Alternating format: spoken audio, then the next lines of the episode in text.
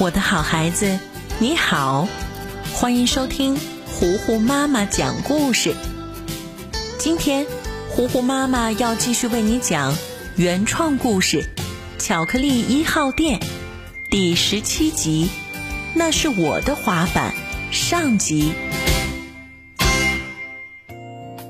小呆现在担负起了给巧克力一号店进货的重任，这是他喜欢的。因为这样每天都可以不用闷在房子里，他可以出去呼吸新鲜空气，还可以到处逛逛。可是让他苦闷的是，这样每天要走好长的一段路，他的小粗腿总是又酸又痛。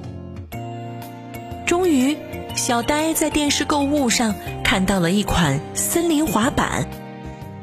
这个滑板非常适合在森林里的泥土路上滑行。这样的话，小呆就不用每天走路了，可以乘坐着滑板自由地在森林里穿行。看到这个广告，小呆一下就心动了。他立刻拉着卷毛可可的围裙撒娇，睁着大眼睛，可怜巴巴地盯着可可。使劲儿地往可可身上蹭啊蹭啊，请求借钱给他买一个森林滑板。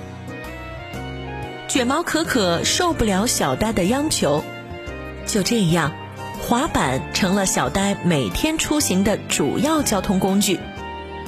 他兴奋地双脚踩在滑板上，心想：太棒了，我是森林里走路最快的人。没有人再比我的滑板厉害了。可是刚开始，滑板似乎并没有那么听话。他右脚站在滑板上，左脚滑了两步，可是滑板却往后面跑去了，自己向前摔了一个大跟头。他又换了一只脚试试，还是不行。好不容易滑出去了。可是没走两米远就停了下来。小呆无可奈何，拖着滑板去找飞飞象，想让飞飞象教教他。飞飞象看了看小呆的身高，又看了看滑板，摇了摇头。这个滑板都快跟小呆一样大了，他怎么能驾驭得了呢？于是。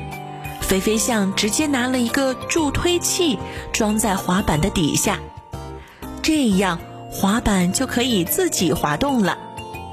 小呆只需要每天晚上充电，白天乖乖的踩在上面就好。这回可更爽了，小呆自由自在的在森林里穿行，不费力气。太好了，太好了！我有一只全世界最好的滑板。小呆开心的笑声传遍了整个森林。大嘴狼正准备悄悄的去小熊家偷点吃的呢，却也被这笑声吸引了。他面无表情的出现，双手叉腰，两腿分开，挡在了整条路上。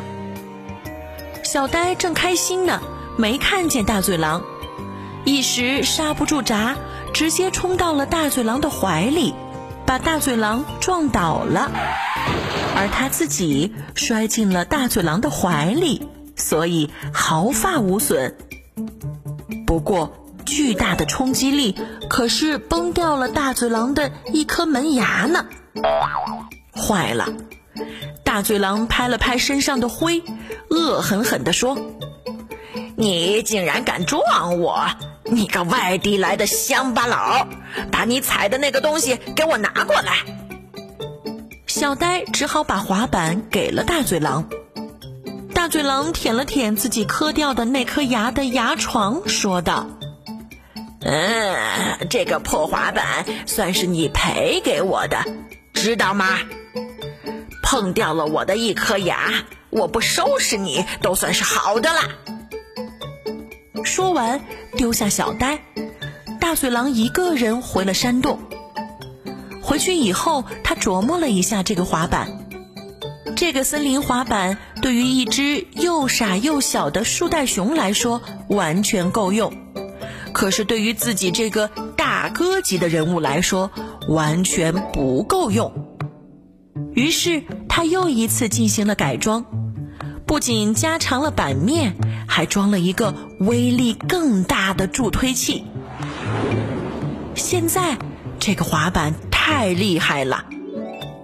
大嘴狼身上有一个遥控器，不仅可以控制滑板直行、拐弯，还可以让滑板短暂的飞起来一段距离，甚至可以在空中旋转三百六十度。大嘴狼开心极了，这样就可以迅速的去偷动物们的吃的，又可以迅速的逃跑了。大嘴狼又要开始在森林里横行霸道了，卷毛可可会怎么阻止他呢？我的好孩子，请听下集，那是我的滑板下。